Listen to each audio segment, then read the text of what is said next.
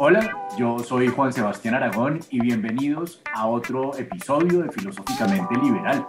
El día de hoy nos acompaña Joaquín Caraballo. Joaquín, bienvenido. Muchísimas gracias por la invitación, Juan Sebastián. Es un gusto estar contigo. Bueno, qué chévere. Pues para que entremos en materia, cuéntanos un poco acerca de tu formación académica y de tus áreas de interés. Bueno, yo he tenido formación y de formación académica, creo. Eh, yo comencé trabajando en educación al aire libre, digamos, desde temprana edad. Eh, me relacioné mucho con la naturaleza y parte de, mi desarrollo estuvo al aire libre. Ahí trabajé en liderazgo, en educación al aire libre y demás. Eh, entré a la universidad después de esta experiencia eh, a estudiar Derecho. Y claro, me diría, bueno, ¿cómo, cómo eso está compaginado? yo estudié Derecho eh, me enfoqué en derecho ambiental e hice unas opciones, digamos, eh, complementarias a mi carrera de derecho en geografía e historia. Y ahí, digamos, que nutrí esa visión más humanista de, de, mi filosofía de ver el mundo, como, como, lo vemos, como lo estamos tratando hoy. Eh, me enfoqué en derecho ambiental, en política ambiental. Ahí estuve trabajando desde firmas, estuve trabajando desde el sector público, eh, y luego hice una maestría en gerencia ambiental. Me dediqué más a entender cómo las organizaciones interiorizan esos aspectos de, la sostenibilidad. Eh, y, luego pues me, he tomado el tiempo para tener otras formaciones alternas en temas de liderazgo en sostenibilidad con la Universidad de Cambridge, en ciencia holística con el Schumacher College, eh, y, y ese ha sido como mi espacio de formación recientemente muy concentrado en temas de economía circular y guiado por, por la literatura de los grandes centros de pensamiento que hay hoy eh, en el tema de la economía circular. Bueno, ahí ya abriste varias carpetas que, que, yo quiero empezar a investigar porque este es un tema que, que yo creo que es, eh, pues, bastante desconocido para, para, para, la mayoría de nosotros y, sin embargo es un tema fundamental y es un, un tema al que, al que tenemos que, que, que pues, conocerlo de manera detallada y difundirlo y, y, ponerlo en práctica sobre todo. Lo primero es eso de derecho ambiental, ¿cierto? Cuando, cuando yo pienso en derecho, pienso en un conjunto de reglas que pues desde sus orígenes, por allá en el derecho romano, pues lo que procura es hacer unas reglas de juego que permita una convivencia civilizada entre los seres humanos. Pero en, en la última mitad del siglo XX y en lo que llevamos de este siglo XXI, se han abierto unos campos nuevos del derecho, como este del derecho ambiental, donde estamos empezando a, qué sé yo, hablar de los derechos de los cuerpos de agua, los derechos de los bosques, los derechos del medio ambiente. ¿Qué, qué, qué es eso del derecho ambiental? Yo creo que, como tú lo dices, eh, en los últimos 50 años del siglo XX, eh, detrás de unas publicaciones que hicieron unas exigencias muy importantes sobre el cuidado del medio ambiente, inclusive hay un libro muy reconocido que se llama Silent Spring, de Rachel Carson, que es el primero que abre el debate de los, del impacto en la salud sobre los agroquímicos utilizados en estas vastas extensiones de producción agrícola en Estados Unidos. Eh, y con eso y con temas como la eh, sobreexplotación de pesca, eh, todo el tema de los, de los buques balleneros y, y, el tema, digamos, de, de, la fauna silvestre, con todos los temas de safaris y caza, generaron como unas, unas dinámicas en torno a reconocer la naturaleza primero como un bien al servicio de los, de los seres humanos y luego en la, en la actualidad como sujeto de derechos. Entonces, pues el derecho ambiental comienza a recoger todas estas discusiones en el orden internacional, grandes convenciones alrededor del tema ambiental eh, y comienzan a internalizarlo dentro de las, los sistemas jurídicos eh, de cada país. Em, Colombia tiene una, digamos, hay una norma que es muy importante, que fue inclusive el primer código de recursos naturales que hubo en la región. Eh, y este código del 74 fue un código que habilitó... 1974, vaya. Colombia, Colombia, digamos, también tenemos esa reputación bien ganada de que nos gusta meternos en, estos, en estas nuevas eh, tendencias. Eh, no sabemos bien cómo esto se pone en marcha, digamos, cómo se cumple, pero ahí estamos. Eh, entonces, en el 74, en el Código del 74, em, se habilitó como este, esta nueva discusión para la protección de algunos recursos específicamente. Y al mismo tiempo sucedía en el mundo grandes conferencias alrededor del tema, la conferencia de Estocolmo, luego en el 87 el informe Brundtland y en el 91 hubo un, game changer que fue la conferencia, la conferencia de la Tierra en Río, Earth Summit, en el 92.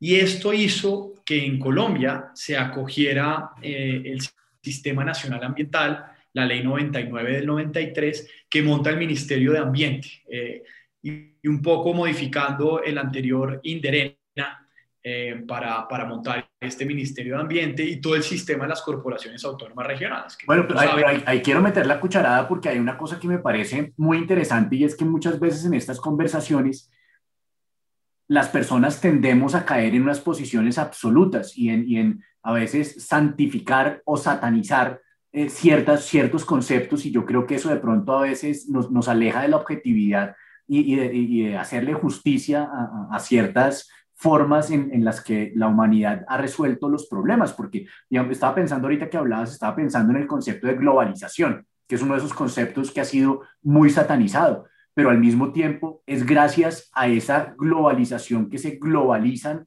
estos nuevos marcos regulatorios y que, y que desde entidades que me imagino que eso será como desde Naciones Unidas, que se empieza a, diseñar una serie de políticas que lentamente en unos casos, menos lentamente en otros, todos los países empiezan a adoptar y hacer cambios estructurales en su gobierno, como esto de crear un Ministerio del Medio Ambiente, que ya podremos juzgar si lo ha hecho bien o mal, eso sería otra carpeta, pero, pero el hecho es que, que, que lo, lo, creamos como sociedad y hemos, y hemos adoptado una serie de leyes y de decretos y todo que son tendientes a, a, hacer algo que, que, pues, que podemos considerar eh, genera una protección hacia, hacia el medio ambiente, ¿no? Sí, el, digamos, comparto mucho la necesidad de ver la vida bajo los diferentes matices, ¿no? Estamos acostumbrados a ponerlo en blanco y negro y, las, las, cosas no son así. Eh, hay cosas buenas que derivan de estos procesos globales y hay unos saldos, digamos, hay unos pendientes que todavía no se han cerrado, eso es normal, inclusive el despliegue de la norma eh, quedan algunos huecos, lagunas y falta de ajustes. Inclusive la hiperregulación puede ser un problema y de pronto ahorita más tarde hablando de economía circular lo vemos porque, porque sin duda es una traba.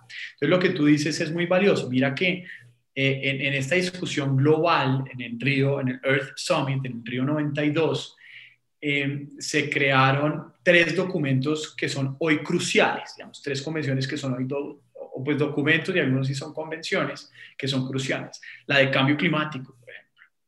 Desde ahí comenzó y se acogió ese concepto y una discusión muy profunda en la Convención de Cambio Climático, em, la Convención para la Capa de Ozono, la Declaración de los Bosques eh, y, además la Convención de Biodiversidad. Entonces, si tú ves, estos fueron unos, unos, unos acuerdos globales que hoy siguen dando, digamos, eh, la pauta en materia de política internacional global, generando la posibilidad para que a nivel local se generen eh, desarrollos normativos más específicos o, se, o se, desarrollen esta capacidad eh, de institucionalidad. Entonces, pues sí, esta discusión global fue muy valiosa, se reunieron muchísimos expertos, yo creo que fue una de las, en Río, Río, Río 92, el Earth Summit, fue una de las reuniones más importantes que ha tenido las Naciones Unidas en su historia. Más de 180 representantes de todos los países, autoridades de todos los países y convocando ONGs y demás.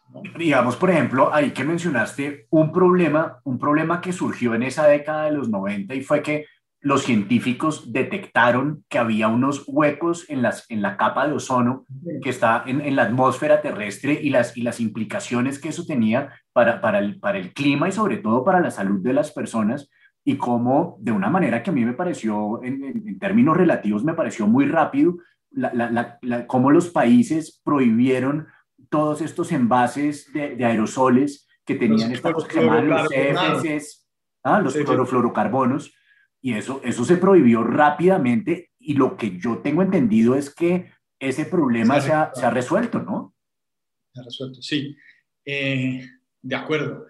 Eh, esta es una convención que ha sido muy exitosa, pero no solo hay que verlo desde el punto de vista de la política pública, Juan, sino también desde el mercado, es decir, desde la capacidad de tener un sustituto para ese producto. Y eso fue lo que pasó con el caso de los clorofluorocarbonados, que no solo eran los aerosoles, sino también venían contenidos en neveras y, y en otros electrodomésticos. Eh, la industria tuvo la capacidad de encontrar un sustituto con rapidez. Y eso es, digamos, parte del éxito de la convención.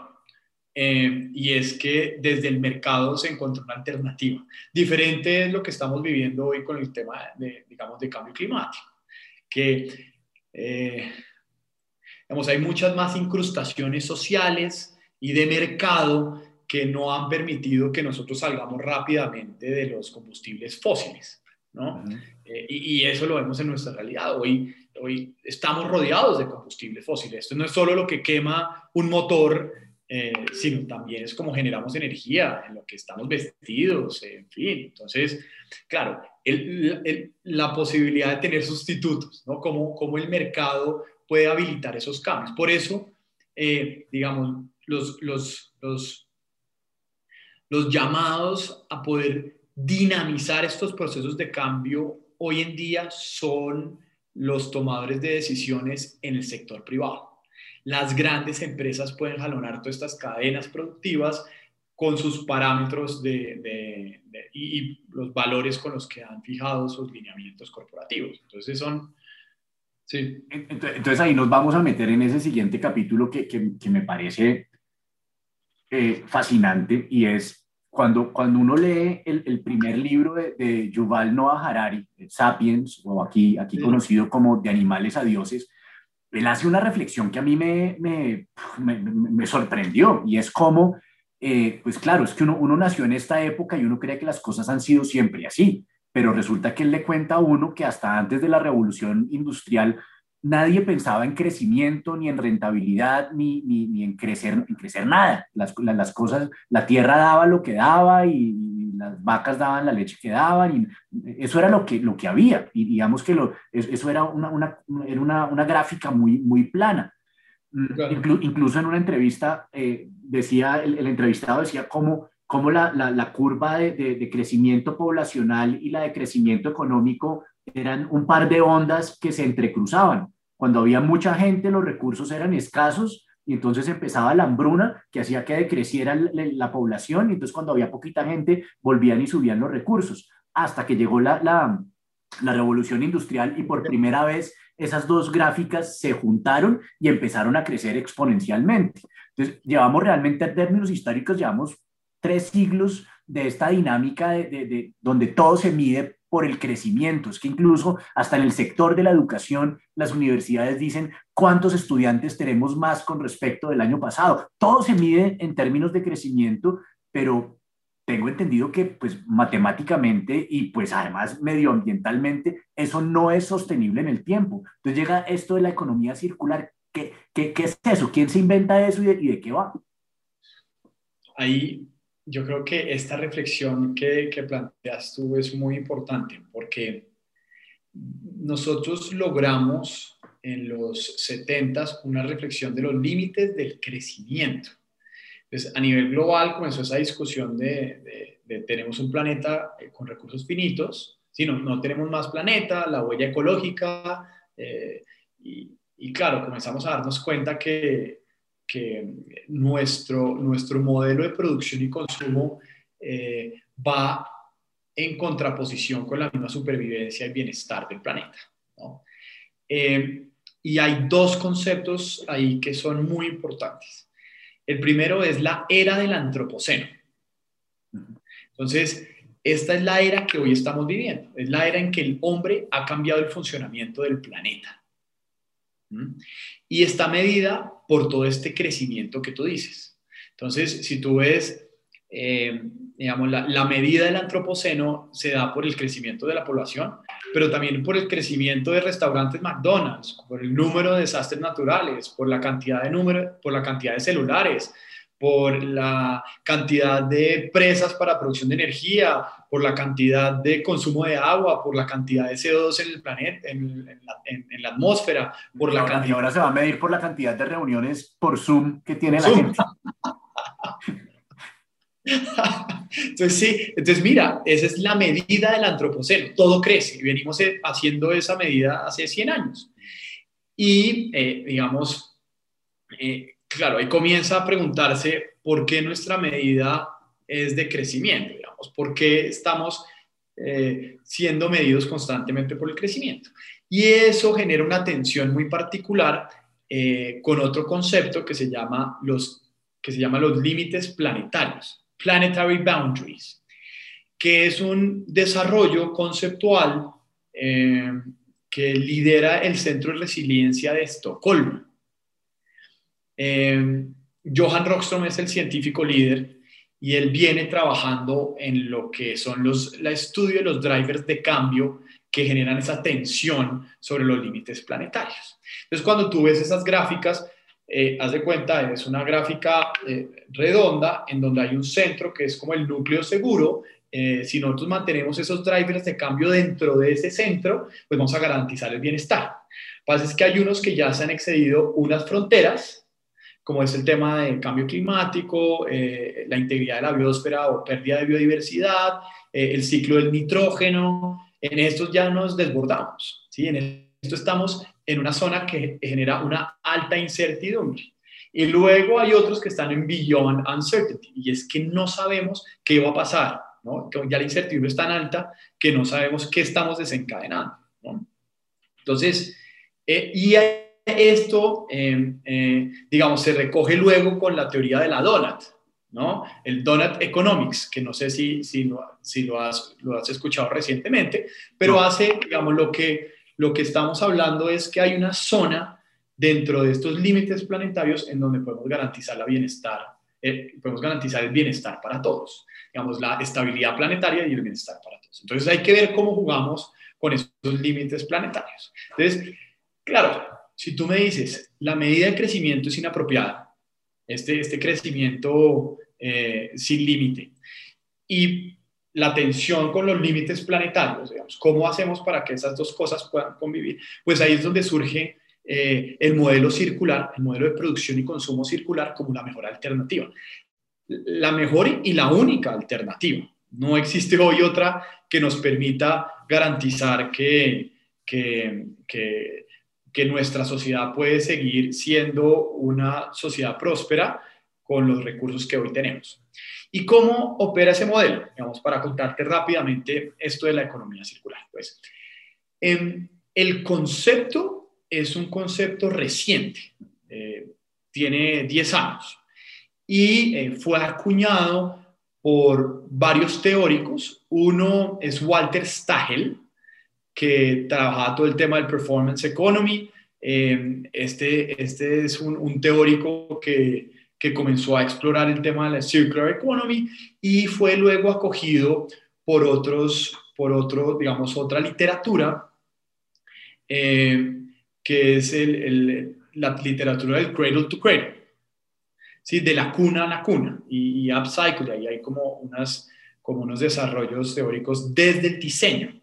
Entonces, ¿cómo diseñamos para la abundancia? ¿Cómo diseñamos? Entonces, esto eh, con otras teorías, con el biomimetismo, con, con el tema de la, de la, ecología industrial, desde la ingeniería industrial, eh, fueron sumando para que luego se hablara de la economía circular. Y hoy el centro de pensamiento líder en el mundo sobre temas de economía circular se llama la Ellen MacArthur Foundation y está con sede en el Reino Unido y hoy hay cerca de 150 colaboradores dentro de este centro de pensamiento que tienen diferentes eh, eh, asuntos de, interés. Y eh, entonces la economía circular, reuniendo estas diferentes teorías, habla de cómo logramos un modelo de producción y consumo en donde no existan los materiales perdidos, los materiales en desuso, los residuos.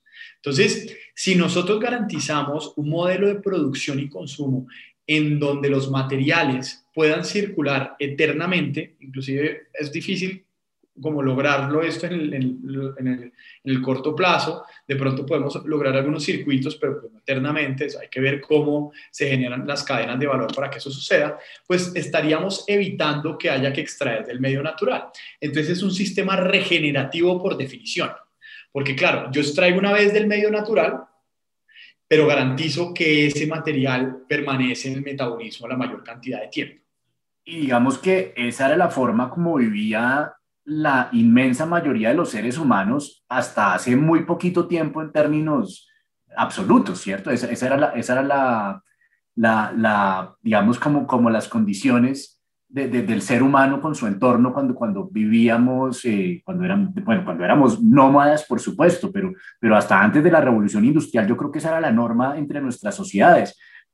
¿Hay alguna sociedad que esté logrando eso hoy en día usando la tecnología que tenemos hoy en día, porque está el tema de, cómo, se, de cómo, se, cómo se desechan las baterías de los computadores y de los celulares. Incluso, incluso la energía limpia trae unos, unos problemas complejos. Sí. Em, entonces, pues claro, tú te pones a indagar qué país ha definido una estrategia nacional de economía circular. Digamos, ¿Quiénes son los que más tiempo tienen en, eh, en esa apuesta? Em, los primeros fueron los finlandeses. Eh, esos tipos, pero hay que tener en cuenta que ellos en los ochentas recibían ayuda de cooperación internacional de Argentina. ¿Sí me entiendes? Puede ser, increíble. Era un país pobre. Finlandia era un país pobre. Era un, dato muy importante. De, eh, personas, digamos, de, había mucha actividad agrícola, digamos, de campesinos. Mm. No, los finlandeses no son los noruegos, ni los suecos, ni los daneses ¿sí? No son, no son vikingos tampoco. Pero, incluso, pero incluso cuando uno lee el libro de Hans Rosling, que es sueco, él, él cuenta eh, la, la, historia de, su, de sus padres y de su infancia, y también, y también habla de un país totalmente distinto al, al, que, al que hay hoy en día. Incluso dice que, que su padre no, no, pudo tener formación universitaria y que era una, y que era una, una, familia pobre. Entonces, es que son, digamos que uno, uno los cambios culturales son, son lentos, los cambios culturales son los, económicos también, pero pues cuando ya uno mira la, la, la, foto un poco más grande, uno se da cuenta de que hay cosas que sí han cambiado de, de manera radical. es, que, es que nosotros estamos muy acostumbrados a tener una, una digamos, a ser muy ahistóricos, ¿no? Como que eh, no, no, no vemos como todo el recorrido, nos estamos muy parados en, la, en el presente. Y pues Finlandia es un país muy interesante. Ellos fijaron la primera estrategia nacional de economía circular desde una agencia que se llama Citra, que es la Agencia de Innovación Finlandesa. Y esa agencia de innovación fue un regalo de la corona para el pueblo, para que se encargara de ver hacia adelante a ver qué era lo que a, veces, a veces uno también se le olvida ese dato y es que Finlandia es una monarquía parlamentaria. Sí, sí pero, pero, pero, pero sí, es como, hay monarquías de monarquías, ¿no? Hay pero, pues, de monarquías. Además, pero, pero, pero tienen como esta apuesta eh, de Estrategia Nacional de Economía Circular y hoy ellos depositan solo 2% de los materiales que pasan por su proceso industrial y de consumo en un relleno sanitario. Es decir, tenemos una cifra para compararlo con la situación en Colombia actualmente. ¿Cuánto depositamos nosotros? Sí, nuestra tasa de aprovechamiento está como en el 15%. O sea, mientras ellos solamente votan el 2, nosotros solamente reutilizamos el 15. Sí. O sea que tenemos un reto grande por delante. Vamos el 85% de los materiales. Y, no, piensas no pienses solo en el residuo, digamos, la economía circular eh, no es gestión de residuos 2.0. No lo es, porque es todo un cambio en el modelo de producción y consumo. Que claro, que hay que motivar el aprovechamiento y cerrar el ciclo de vida, sí, pero hay que diseñar las cosas para que eso no llegue allá. ¿sí? Y hay que evaluar otros modelos de negocio que permitan aterrizar la economía circular.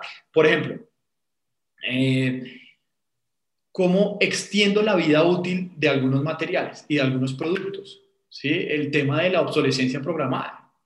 Es que yo compré algo para que se dañara dentro de seis meses eh, pues eso ya no es valioso en el mundo. Hoy en día eso ya no es valioso, ya no, ya no genera valor. Entonces tenemos que comenzar a, a cambiar la medición de las cosas eh, o, de nuestras organizaciones eh, por las ventas, es más bien por la capacidad de generar valor. Entonces hay diferentes tipologías de modelos de negocio. Como estoy hablando de un modelo de producción y consumo, pues es modelos de negocio lo que yo estoy tratando de implementar. Entonces, pues está la extensión de vida útil de los productos, pero también está la, la recirculación en planta, en el proceso de los materiales, en donde aparecen todo el tema de las energías renovables. Y te voy a poner una metáfora, digamos, o, una, sí, como una, una ilustración para que te des cuenta cómo una economía circular podría ser abundante. A mí, digamos, hoy, un día congelado, frío en Bogotá, qué delicia mandarse una ducha larga de agüita caliente. A mí me encanta. Hoy en día, pues sé que no lo puedo hacer, ¿sí? Porque es que el agua es un recurso que, es finito, que toca cuidarlo, y pues de dónde viene la energía que calienta nuestra chava. En Colombia, pues hay mucha energía renovable, ¿de acuerdo? Pero no es, una, no es algo que pudiéramos hacer. En un modelo de economía circular ideal, en donde estoy recirculando materiales, pues si el agua está siendo recirculada, digamos, pasa por procesos de depuración eh, eh, y potabilización, pues ¿cuál es el problema si la energía es renovable? Pues me puedo mandar la hora, el tiempo que quiera, pague, sí, pero puedo mandármelo sin, sin, sin, sin, eh, sin regrets, ¿sí? sin remordimientos de, de, hacerlo. Entonces, una economía circular ideal es eso. Entonces hay que ver cuáles son los diferentes modelos de negocio por medio de los cuales se aterrizan los conceptos de economía circular. Y el otro tema que es clave para, para no asimilarlo como solo el flujo de materiales o residuos es que en nuestra economía lineal de tomar del medio natural, transformar y disponer, también se pierde el tiempo, también se pierde la información.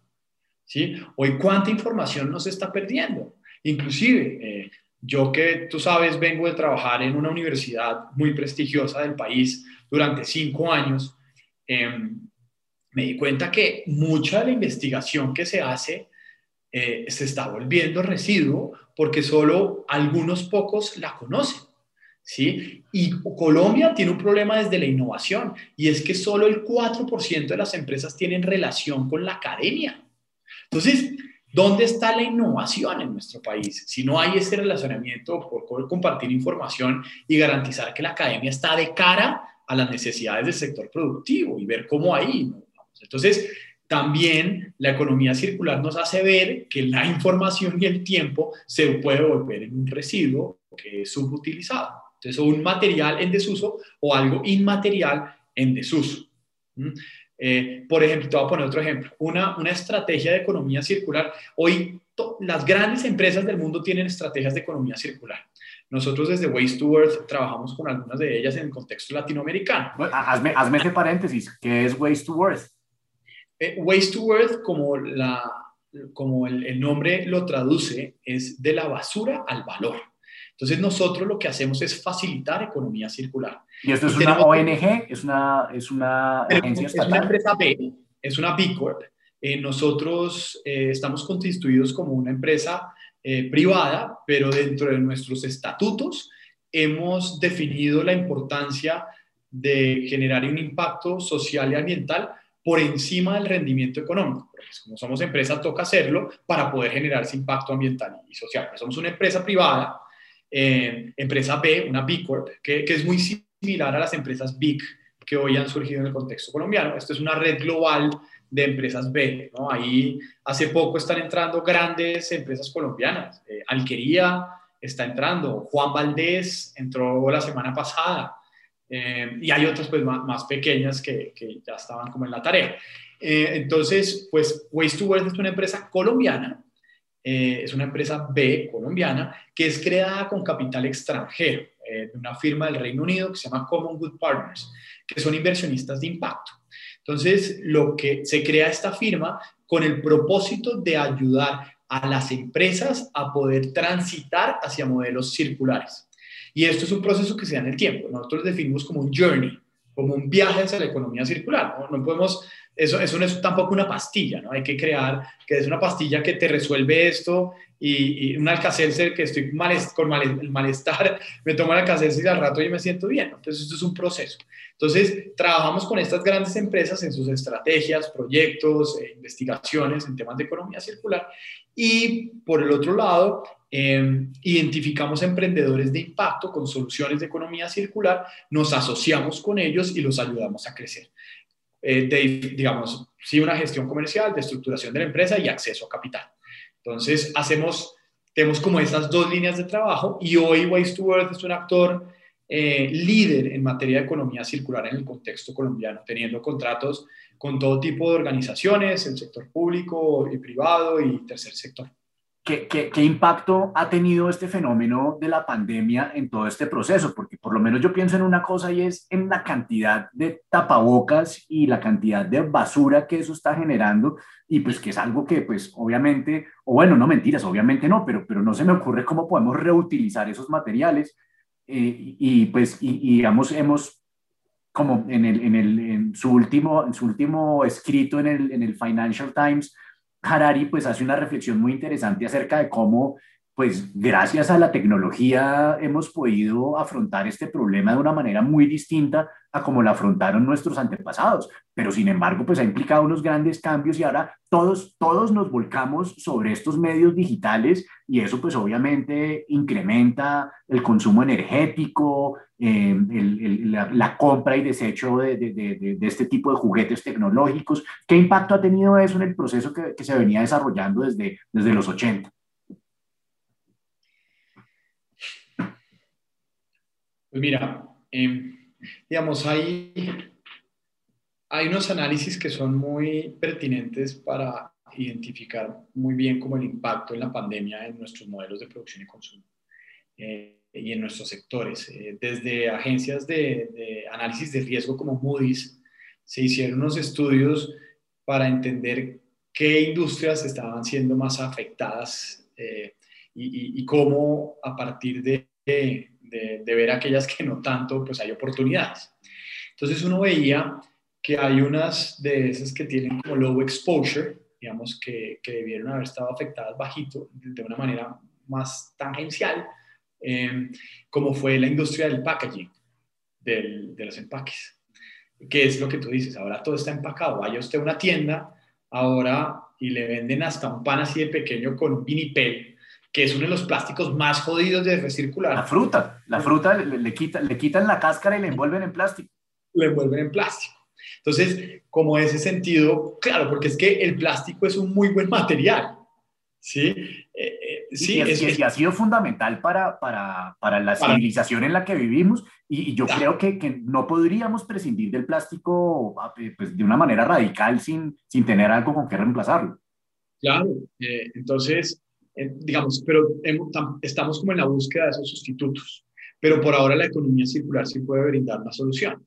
Entonces, hablando del packaging, de la industria del packaging que tuvo un low exposure, pues ahí es donde en esa industria hay que hacer mucha innovación. Entonces, hoy estas empresas están avanzando en modelos de economía circular muy, de una manera muy acelerada, porque vieron que eso mantiene, las mantiene competitivas. Porque nosotros como consumidores Inclusive ya hay unas tendencias muy fuertes en contra del plástico. Si uno ya cuando va al supermercado y va a coger algo hiper, empacado, dice, pucha, pero ¿por qué tengo que mandarme a esto? ¿Sí? ¿Por, qué, ¿Por qué tengo que comprar tanto plástico? Eh, lo que pasa es que la economía circular comienza a generar unas capacidades para que a través de gestores o recicladores o otros actores podamos capturar ese plástico, transformarlo y volverlo a meter dentro del sistema. Mira el caso del PET. El PET es como las botellitas de las bebidas azucaradas. Sí. Eh, de las bebidas azucaradas, bebidas gaseosas, bebidas azucaradas, azucaradas, sí, azucaradas y gaseosas, sí. Pero eh, las, botellas de plástico. Sí, esas botellas de plástico. Lo que pasa es que hay, hay, diferentes tipos de botellas de plástico. Cuando tú ves, digamos, los jabones, es cuando uno compra, ahorita te hablaré de casos específicos, pero eso es polietileno de alta, eso es diferente, es otro tipo de plástico. Mm. Pero el PET, hablando de, de las botellas de, de, de Postobón, de Coca-Cola, de todos estos Entonces, ese ha logrado un índice de reciclabilidad de cerca del 45% en el país. Que, es el, que se sataniza porque, porque es el que uno lo, lo llama el plástico de un solo uso, pero entonces sí se recicla. Sí, ese, y ese es el que mueve la economía del reciclaje, uno de los plásticos que mueve la economía del reciclaje hoy. Hay unas industrias muy robustas, e inclusive lo que está haciendo Coca-Cola, Postobón y otros, es, y no sé si has visto comerciales en donde están diciendo, esta botella es de plástico 100% recuperado y 100% reciclable. y mira, está pasando la, la bolsa blanca.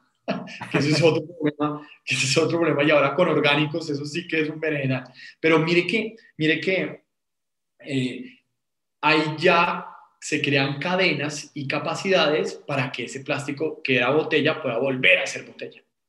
¿sí? Entonces, hay unos plásticos que están hoy tratando de cerrar ese ciclo, eso es muy positivo. Hay otros que son lo que nosotros denominamos huérfanos, porque todavía no tienen una cadena de valor que los pueda hacer circular, se están creando. Y ahí es donde digo que grandes empresas del sector de plásticos están haciendo inversiones de postconsumo. Cuando yo hablo de postconsumo es los plásticos que han pasado por tus manos. Entonces, ¿cómo hago para capturar ese plástico en beneficio de comunidades recicladoras? En Colombia son cerca de 60 mil familias eh, de recicladores eh, eh, que permitan como lubricar ese sistema. Entonces hoy, de pronto, a ver, sin, sin, hacer cuña, pero, pero hay un muy buen caso que nosotros documentamos de Unilever, que es el de la botella FAB. No sé si tú has ido a, a, verla recientemente cuando vayas al mercado, aunque uno ya lo hace por, por, por aplicación. Eh, hay una botella de Fab que hoy Estamos hablando del, del, detergente. Sí, incluso, sí, eh, que ya que tiene 100% plástico reciclado y reciclable. Reciclado y reciclable, que son, son las dos condiciones. Claro, sí. Y, y, y, pues Unilever, como otras marcas como Nestlé, eh, Nutresa en Colombia, Alpina, no sé si has visto las, los compromisos de Alpina en términos de plástico, están diciendo que para dentro de cinco años todos sus productos deben tener plástico recuperado, recuperable o biodegradable. Bueno, esos son compromisos, son compromisos serios y eso requiere unos, unos, unas inversiones económicas y unas, unos cambios en la cultura corporativa que son, que son importantes y que hay que reconocer. Claro, porque es que son cadenas que no se han creado. ¿Sí? hay que crear toda esa nueva cadena de transformación de los, de los plásticos. Entonces, es, muy fácil, es muy fácil uno apuntar el dedo y, y, acusar a las grandes corporaciones y al capitalismo salvaje y a, y a todas estas cosas que, claro, obviamente hay, hay, que analizarlas en su contexto. Pero ¿y nosotros? Nosotros como ciudadanos, ¿qué tanto estamos colaborando en, en, en, la, en la clasificación de nuestros residuos? ¿Qué tanto estamos ayudando al reciclaje? En el, en el 2016, nosotros hicimos un estudio desde la Facultad de Administración de la Universidad de los Andes, en conjunto con Invamer Gallup y la revista Semana Sostenible, en donde salimos a preguntarle al país qué entendían por, consumo sostenible. Eh, los datos fueron muy interesantes, porque lo que encontramos fue que eh, nueve de cada diez colombianos no tenían ni idea qué era esa vaina del consumo sostenible, pero sí habían acciones habían, eh, que permitían guiar a la persona hacia el fomento de estilos de vida sostenibles. ¿sí?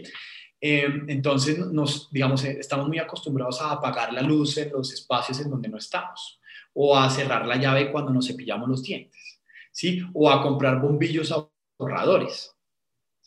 Pero eso lo hacemos por el billete, ¿sí? Eso no lo hacemos tanto porque haya una conciencia, digamos, porque, cree, cree, porque sintamos y creemos que ese es consumo sostenible, ¿sí?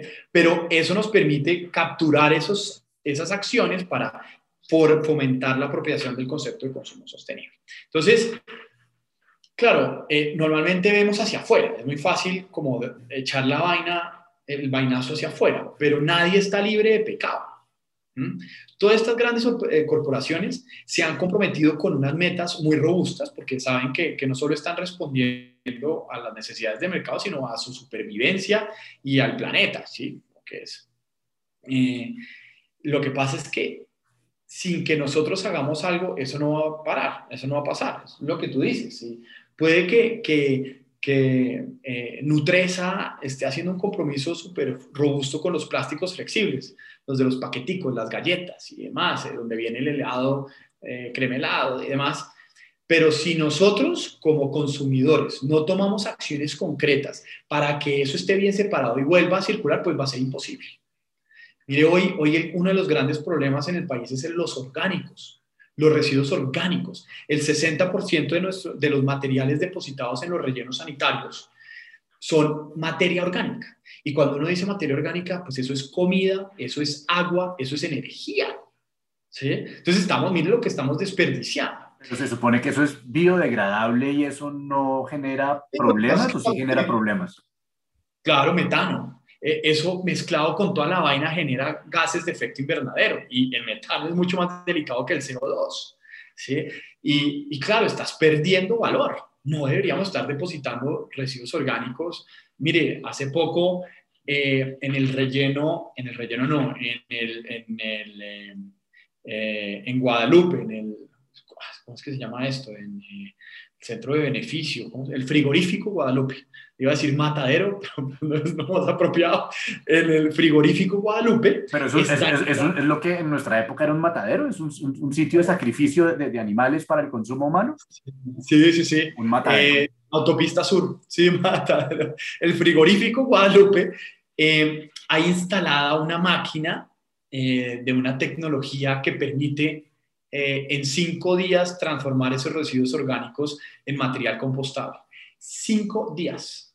ayer, estaba, ayer, ayer estaba en esa planta, que es pequeña. Esta es una capacidad de 400, de 400 kilos diarios, pero cabe en un container. Y ahí estaba la máquina, no olía a nada, ¿sí? Cogía uno lo que salía y lo, lo olía, estaba algo nitrogenado, y con algo de humedad, pero perfecto para ser comercializado.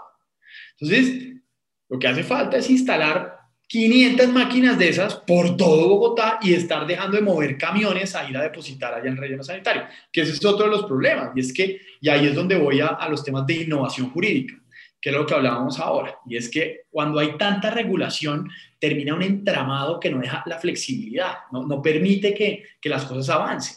Hoy en economía circular estamos viendo eso. Entonces, un, lo que, el, caso al que voy es que al concesionario de basura hoy le pagan por dejar basura en el relleno sanitario.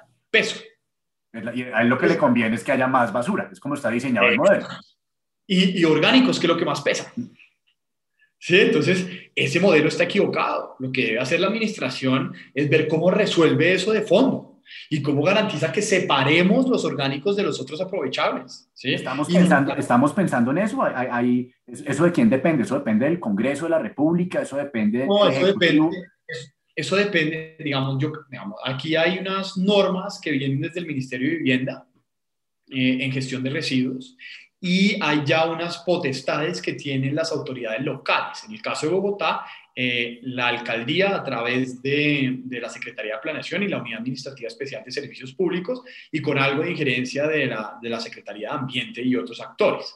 ¿sí? Pues es que ahí hay que ponerse los pantalones fuertes para cambiar el modelo eh, y créame que, que yo me he decepcionado porque no están siendo suficientemente agresivos. Y conozco varias de las personas que están en esas posiciones y, me han decepcionado porque, porque hay que meterle el acelerador a esto y las soluciones están. Yo no tengo que, yo, yo puedo poner estos transformadores de orgánicos por todo Bogotá, ¿sí? Resuélvalo, eh, póngalo, instálelo, pero entonces van a visitar y evalúan, ¿sí? Como que hace falta mucha más capacidad ejecutiva ahí. Eh, y están las tecnologías, ¿no? Eso no es un problema. Hoy hay separadores, Sao Paulo, por ejemplo, Sao Paulo con el tamaño de población, eh, la ciudad está dividida como en dos espacios para gestión de sus residuos y tiene unas plantas de aprovechamiento muy robustas, berraquísimas, con máquinas con, con estática separan ya los materiales, los van separando y después llegan, quedan separados y los recicladores se pueden llevar al aprovechable. ¿Sí? Y es poco lo que está siendo depositado en rellenos sanitarios. Eso puede ser, pero hay que cambiar toda esa innovación jurídica. Y mire el caso de los tapabocas. Mire el caso que usted me está mencionando los tapabocas. Eh, por instrucción eh, del gobierno, se acogieron protocolos para que estos residuos fueran considerados residuos peligrosos. Cuando algo es considerado un residuo peligroso, biosanitario o de riesgo biológico, em, por estar en contacto con, con, con, fluidos y con fluidos y vainas, eh, pues exige un, un, proceso mucho más complejo en su tratamiento. ¿sí? Y eso pues eh, hace que sea mucho más costoso. Y claro, uno se pregunta, esta es una mirada desde la linealidad, que hayan condenado todo ese material a que sea un riesgo biológico. Si es que a esa vaina se le quita la peligrosidad con jabón. Al COVID lo mata el jabón. ¿Sí? Entonces, ¿para qué lo vamos a someter a incineración y que vaya a celda de seguridad y que... ¿Sí? Entonces, miren cómo la norma, la linealidad también captura eh, diferentes procesos. Entonces, ahí, lo que, ahí lo que nos está faltando es un diálogo más dinámico entre la, digamos, el sector político que toma decisiones y, el, y, el, y la comunidad científica que, que, que nos puede dar luces acerca de cómo resolver esos problemas específicos. Pues, pero mira lo que te estaba diciendo, eh, y estos son datos de NPL. El problema de innovación en el país es que la academia no se relaciona con el sector privado, no se relaciona con otros actores. No, no, no sucede. Entonces, pues claro, eh, y también pasa en nuestras universidades. Los profesores están concentrados en sacar papers easy, en hablar entre pares, por allá. Un problema de economía circular también. ¿Y qué pasa con la realidad? ¿sí? ¿Cómo hacemos para conectarnos con las empresas y generar esas capacidades? Pues es que las universidades están midiendo a sus profesores diferente. ¿sí? Yo lo mido es por número de publicaciones y papers sí, y así usted puede avanzar en su escalafón. Sí, pero ¿cuál es el impacto? Si es que ahora los libros ya no valen tanto dentro del proceso. Bueno, digamos, porque digamos, una, una de, las, de las cosas que, que, a nosotros más nos ha motivado para generar espacios como este, precisamente es tratar de que este tipo de conocimiento y este tipo de conversaciones se salgan de las revistas académicas y, le llegue al público no especializado, porque además a mí, a, mí, me parecen temas fascinantes y, y, y, con la publicación de, los, de, los, eh, de las entrevistas que hemos hecho, eh, hemos empezado a, a, a, tener una interacción con una cantidad de gente muy interesante, que, que, que es, es el, el, digamos, el espíritu de este tipo de ejercicio en filosóficamente liberal pero quiero preguntarte si tú conoces casos de, de divulgación popular científica que, que debiéramos eh, emular, cosas que hayan hecho en otros países. Por ejemplo, en Estados Unidos, por ejemplo, yo, yo envidio que desde, desde, desde el siglo pasado titanes como Carl Sagan y hoy en día Neil deGrasse Tyson, eh, Bill Nye, eh, Micho Kaku, hay una cantidad de gente eh, que, que, vienen de las, de las ciencias, de, de, la física, de la astrofísica, de la biología, y que se han convertido en, en digamos, como figuras de la cultura popular por, y por sus programas de radio, sus podcasts, sus programas de televisión, donde están haciendo que toda esta información sea accesible, que la gente, que, que realmente cree unos cambios culturales, porque, porque normalmente esos, de esos temas no se habla eh, popularmente, ¿no? Yo, creo que nosotros deberíamos comenzar a volcarnos hacia el concepto de ciencia ciudadana. ¿Sí? Eh, la ciencia no metida en un laboratorio, sino la ciencia ciudadana. Y hay, digamos, ahí hay varios en Colombia que son muy interesantes. Eh, hay un amigo que se llama Daniel Bernal, que trabaja midiendo la contaminación de Bogotá él montó un dispositivo que se llama el CANER y, hoy es un, un, científico urbano.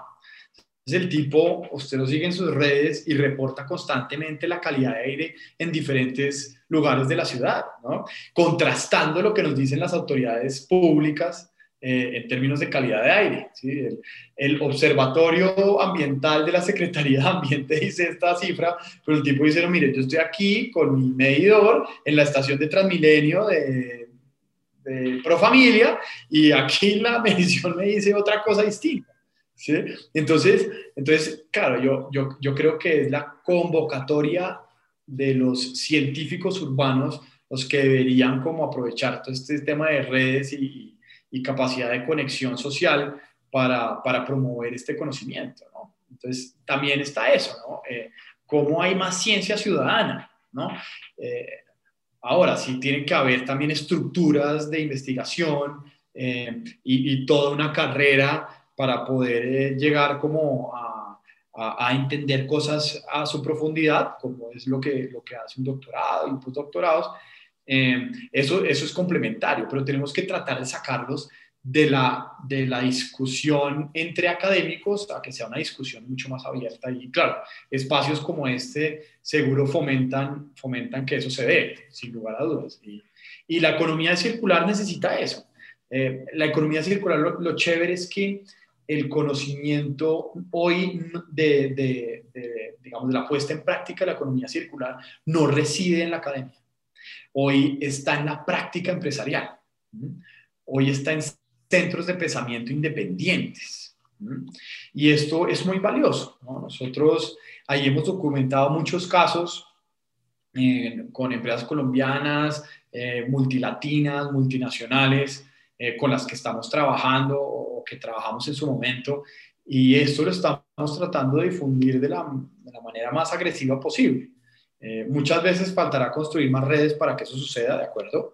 Eh, cómo hacemos para que pueda llegar más gente y, el conocimiento sea más copyleft que copyright, ¿no? Como que, que, mucha gente pueda acceder a esto y, a partir de las innovaciones aprendan ellos eh, a generar capacidad dentro de sus organizaciones. digamos, esto de implementar la, la economía circular, ¿esto es aplicable a cualquier sector de la economía y de cualquier tamaño? O sea, si, si una persona tiene, su negocio es una papelería o una miscelánea en un barrio o una panadería o una sastrería se puede meter en este rollo de la economía circular y, y a, dónde, a, dónde, a dónde investiga, a quién le pregunta. Te voy a poner el ejemplo, la sastrería. Eh, pues nosotros es que economía circular lo venimos haciendo. A usted, a mí me tocó que en mi casa me ponían parches y me reparaban la ropa. Pues eso es reparar. Y le da uno la, la ropa de los primos mayores. Eh, esto es extender la vida útil de los productos. ¿sí? Mire, mire atrás todos esos libros que usted tiene. Está muy bonito ese conocimiento ahí, pero ¿será que alguien más lo podría utilizar? Bueno, buen palo, muy bien. Buen palo, pero es que es así, es que nadie está, nadie es libre como de ese, de ese pecado. Todos tenemos que poder asumir nuestro, nuestro rol ahí, ¿cierto? Entonces, eh, y tú me dices en una, en una papelería, pues una papelería, ¿qué pasa si la papelería comienza a capturar material y luego vende productos hechos a partir de materiales recuperados? ¿Sí?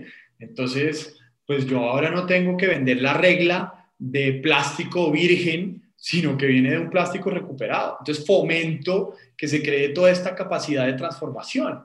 ¿Mm? Eh, eh, ahí pues es aplicable para, inclusive, mucha gente dice, bueno, yo estoy en la industria de los servicios. ¿Cuál es la industria de servicios más grande hoy en día? Que puede ser, o cuál es la empresa de servicios más grande hoy en día? Eh, Google, Amazon. Google, Amazon, Apple, ¿cierto? Son Facebook. No, Apple no tanto porque le vende este aparato, este es un, este es un Mac, pero, pero Google. Vende información, intangibles. Exacto. Entonces, mire, pero mire Google cómo está haciendo economía circular.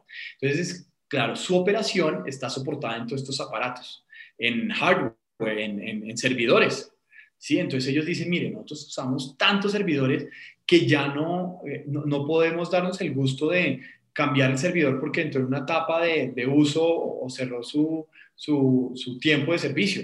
No, pues nosotros lo remanufacturamos, vemos a ver qué piezas podemos cambiar. De pronto de 10 que vamos a tener que votar, recuperamos y hacemos dos y los otros lo que hacemos es separarlos y todas las partes entran a procesos de transformación.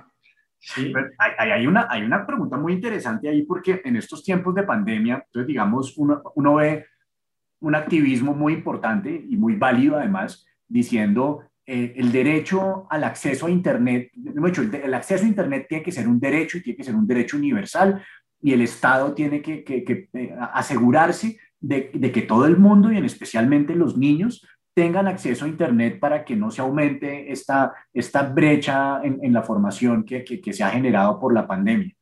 Pero entonces, ¿cómo, cómo, cómo, cómo mezclamos esos dos temas? Porque es que con, el avance de la tecnología, ¿cierto? Nosotros, nosotros no podríamos hacer esto que estamos haciendo en este momento con la tecnología que teníamos hace 10 años el ancho de banda no daba, el procesador del computador no daba. Entonces, es, esta, digamos, cada vez la tecnología aumenta la velocidad de los, de, los procesadores, aumenta el ancho de banda. Entonces, eso genera ya, no más por ese hecho, ya genera una obsolescencia. Y eso requiere unas inversiones increíbles en, en, cables, en, antenas, en, que la gente pueda tener computadores o tabletas o celulares. ¿Cómo, ¿Cómo, mezclamos eso con, con, con el concepto de, de, cuidado del medio ambiente y la economía circular? A ver, yo, yo, creo que ya hoy en día, yo no sé si ha conocido como el concepto de mesh networks. No. mesh. Eh, y son como esas redes abiertas de, de, de Internet.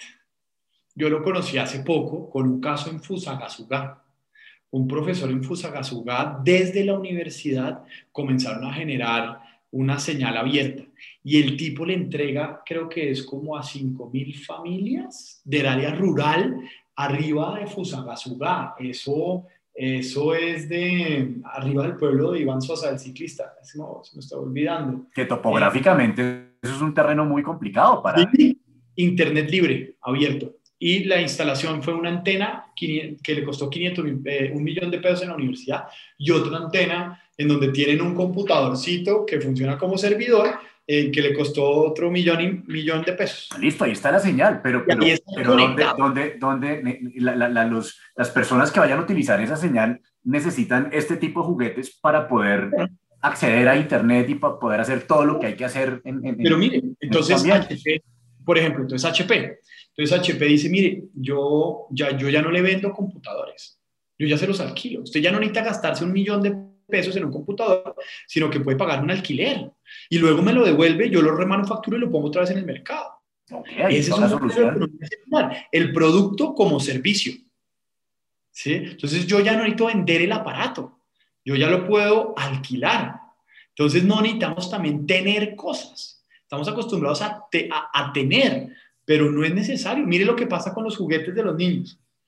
Un, chino, yo tengo, yo tengo tres niños y, yo sé que si yo les compro un juguete, esa vaina va a quedar obsoleta a los 15 días. ¿Mm? Entonces, ¿por qué no migro al concepto de servicio en vez de comprar el juguete? Hoy en día hay una empresa en Colombia que se llama Toy Now y vende experiencias de juguete. Entonces usted paga un alquiler y le llega todos los meses un juguete nuevo y crea en los niños el hábito de que ese juguete va a ir a otras manos. Entonces yo lo uso este momento, lo cuido y luego va a ir a otras manos. E inclusive en la pandemia ellos abrieron otra línea de negocio y era todos aquellos juguetes, todos estos juguetes que están eh, en desuso en nuestros hogares, los puedo yo montar en una plataforma para que alguien más los alquile. Entonces yo no tengo que gastarme eh, 100 mil pesos en un juguete que va a durar 15 días, sino que puedo pagar 30 mil pesos para que me llegue todos los meses un juguete eh, nuevo con el cual los niños, pues con su manual de juego y demás, para que los niños, eh, digamos, eh, tengan esa variedad constantemente, pero pues no tienen que apropiarse del juguete. Entonces, muy, muy interesante, muy interesante. Así es con la tecnología. Entonces, hoy, hoy hay todo este tema del Product as a Service. Entonces, HP hace remanufactura. Uno de los grandes eh, eh, eh, motivadores de temas de economía circular en tecnologías Dell. Acuérdese que el modelo de negocio de Dell es que usted lo compra por internet de acuerdo a sus, sus preferencias. Uno, lo manda, uno, uno, lo compre y ellos lo hacen después de que uno lo, lo, diseña como uno quiere. Exacto. Pues entonces usted ya puede pedir que estas vainas comiencen a recoger. Y es porque hay material ahí que vale. Y ellos lo pueden remanufacturar. Entonces, hay, otro, hay otro concepto que, que, también es muy interesante, del que se habla mucho últimamente, y es la huella de carbono. Y de lo que yo entiendo de la huella de carbono, una de las, de las cosas que se propone es que, los, que las comunidades, que las poblaciones consuman cosas que se produzcan, qué sé yo, en un radio de 200 kilómetros de donde vive uno. Sí. Mm, eso, eso suena muy bonito, pero es, es realizable porque, porque, digamos, uno de los aspectos de la globalización es que, por ejemplo, eh, ninguno de estos juguetes que nos están permitiendo esta conversación son hechos en un radio de 200 kilómetros de donde yo vivo. Entonces, ¿cómo, cómo, cómo se puede rediseñar eso para que, para que, para que sea sostenible? Em, Claro, como e, ese, es un gran reto, ¿no? Eh, eh, hay, un, hay una, un muy buen estudio a mí me gusta el tenis. Hay un buen estudio de la Universidad de Warwick que muestra un poco el impacto de estas huellas globales en los modelos de producción. Y es una pelota de tenis de, que es jugada durante 30 minutos en el Wimbledon. Esa pelota de tenis viaja cerca de 81 mil kilómetros por todo el planeta para ser jugada durante media hora en el Wimbledon. Y luego de un residuo uno no sabe qué va a pasar con esa pelota de tenis.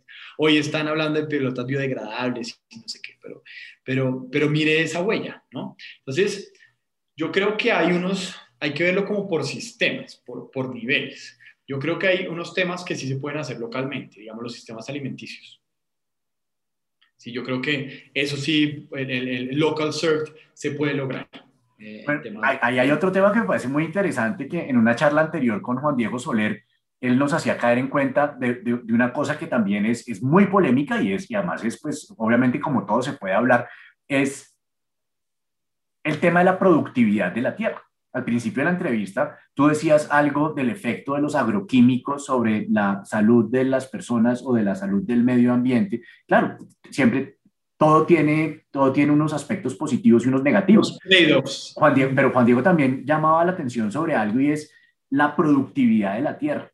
Estos, estos, estos, eh, estos abonos artificiales han hecho que, que, que un, una porción más pequeña de tierra sea mucho más productiva, evitando que de esa manera tengamos que deforestar un área mayor para producir la misma cantidad de comida. O sea, hay un aspecto ecoamigable de, de este tipo de productos que al aumentar la productividad evitan que tumbemos, que aumentemos la frontera agrícola.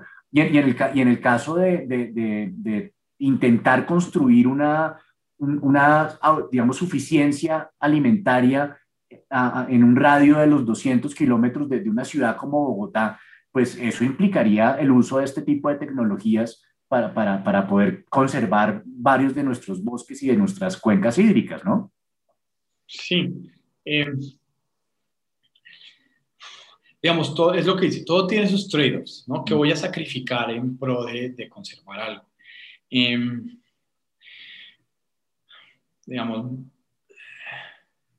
estamos acostumbrados es a que el sector rural sirve al sector urbano, digamos, y inclusive eh, estamos promoviendo unas relaciones bastante verticales con el sector rural desde la urbanidad, ¿no? Eh, e inclusive estamos perdiendo capacidad en el sector rural. Las, los jóvenes se nos están viniendo a las ciudades a, a engrosar estas líneas de pobreza, ¿no? Como esas franjas de pobreza eh, perimetrales. Eh, pero también hay que comenzar a explorar cómo la misma ciudad puede producir al interior su comida. ¿sí? Todas estas discusiones de granjas verticales, ¿no? O, o, o de granjas urbanas, ¿no? Como bueno, para, para, hay, hay, por ejemplo, eh, Bélgica. Bélgica nos está dando unas cachetadas muy fuertes porque nosotros estamos importando papa de Bélgica y, y pues ¿por qué la están importando? Porque es más barata. Es más barata la papa belga procesada que, que, que nuestra pero, propia papa localmente. Eso, eso, eso, es una lección. Pero es que ese es el problema de la medida, Juan. Es que, mire, si nosotros seguimos midiendo con, con digamos, con, con, los estándares tradicionales y, no, y no, no, no interiorizamos los impactos ambientales, pues esa medida, digamos, si nosotros no nos damos cuenta de cómo esa huella ecológica afecta también el, eh, el balance general, pues vamos a seguir importando papa porque la única medida es la monetaria. Pero, pero no, también tiene que ver con un proceso de innovación y de que también nosotros recurramos, recurramos a, a los cultivos hidropónicos y a, y a otras formas de, de, de, de, eso, que inclusive con los hidropónicos podríamos generar centros de producción alimenticia dentro de, los centros urbanos. Sí, de acuerdo, de acuerdo con usted. Yo creo que hay que trabajar mucho más en, en, en, en ciencia. Eh, para ser mucho más productivos. Sí, yo, yo creo, digamos, ese, ese tema de, de, productos eh, que, digamos, toda la discusión de, digamos, organismos genéticamente modificados, ¿sí? Yo creo que eso también tiene su trade-off. Es decir, nosotros con eso estamos logrando sostener una buena capacidad de producción, pero también mire que estamos botando mucha comida. Entonces, porque ¿para estamos produciendo demasiado, el problema es que estamos produciendo demasiado y se genera, o tiene que ver con nuestros hábitos de consumo, bueno, es un problema multidimensional. Tiene que ver con los hábitos de consumo, es decir, ¿qué pasa con esa comida que se mantiene en una anaquel hasta eh, y, después se pierde, ¿no? Entonces, ahí hay unas cosas de economía circular muy chéveres. El, el Centro de Alimentos eh, de Bogotá, ¿cómo se llama? El, eh, la, la banca de alimentos, ¿sí? Acaba de montar una aplicación berraquísima para mover todos esos materiales que ya, digamos, o esos productos que van a entrar en una fase de vencimiento. Entonces, es un mercado para poder capturar todo eso y que no se nos vaya y no se nos pierda. ¿no? Pero, es, pero es también la cultura del, del, desperdicio o de comprar más de lo que necesitamos. Bueno, digamos que a mí, yo, yo, yo salgo, salgo bastante optimista de esta entrevista porque has compartido con nosotros varias iniciativas desde el sector privado, varias, varias, digamos, varios cambios que se han hecho en el sector público que deberían ser más rápidos, pero se están dando, o sea, están, están sucediendo cosas. Digamos que la, como, como, como propone Hans Rosling, él, propone una frase y es, las cosas están mal, pero están mejorando. Sí, y, y, acá hay una gran tarea, eh, y es el mindset de cada individuo. Eh, nosotros estamos acostumbrados a, extender la culpa a otros, pero la mea culpa como que se borra. No vemos, no vemos eh, eh, la viga en nuestro ojo, pero sí la paja en el ojo del otro. Entonces, yo creo que ahí el gran rol, inclusive desde el liberalismo, es asumir al individuo como un actor que es agente de cambio. Entonces, cómo nosotros asumimos un rol de agencia de cambio desde nuestra realidad y, promovemos diferentes acciones que nos permitan construir un mundo más sostenible. Lo que vemos en la economía circular es que es el mejor instrumento para aterrizar los parámetros o las metas de una política de crecimiento verde. ¿Por qué? Porque es el sector privado tomando decisiones porque, porque, porque eso los hace más competitivos, porque eso los, les permite reducir costos operacionales e inclusive garantizar su permanencia en el tiempo. Es que Walter Stagel, de quien comenzamos hablando en la, en la conversación, que los invito a, a leerlo, eh, él, él hacía una discusión muy interesante sobre el, digamos, el cambio que va a tener ese balance del precio y del costo, de disponibilidad y, de costo de los productos. Venimos 100 años abaratando nuestras materias primas, pero como son recursos finitos, esa vaina va a tener que cambiar y va a comenzar a subir.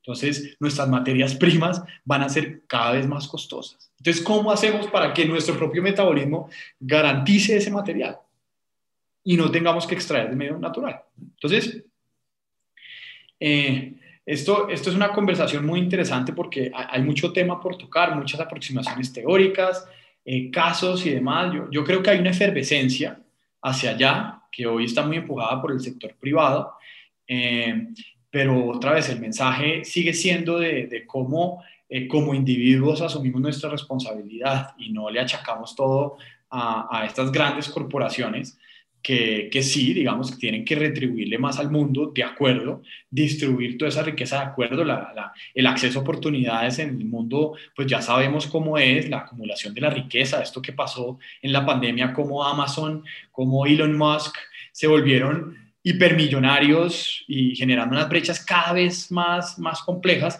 pues eso no, eso no, eso también es una pérdida de valor. Digamos, estas cosas eh, tanto valor en una persona sin el impacto positivo sobre el resto de la sociedad, pues no, hace, no es muy sostenible.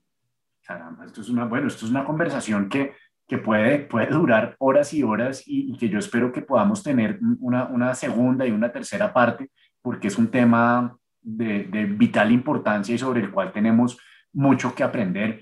Joaquín, muchísimas gracias por este rato y pues bueno, quiero que, que cierres con, con la recomendación de este libro que mencionaste para que, para que nosotros podamos enterarnos más de estos temas. Sí, bueno, eh, hay uno que ya es un clásico, que es el de Rachel Carson, que es el de Silent Spring. Pero, pero digamos, eso ya, ya fue.